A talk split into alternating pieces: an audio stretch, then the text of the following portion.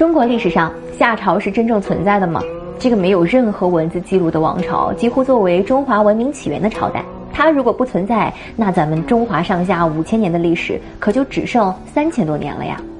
其实，鼓吹夏朝不存在的学说，最开始起源于日本。后来呢，在二十世纪初的时候，也就是民国时期，由学者胡适提出“东周以上无信史”之说，认为夏商和西周都是不存在的。中国历史从东周开始只有两千多年，直接把华夏五千年文明打了个对折。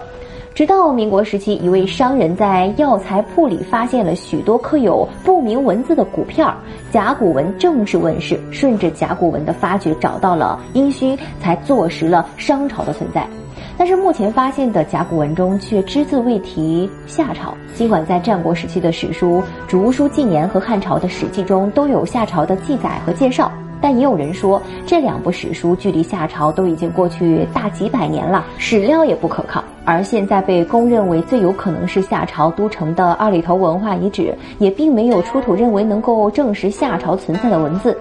所以总是不断有学者怀疑夏朝到底是否真的存在。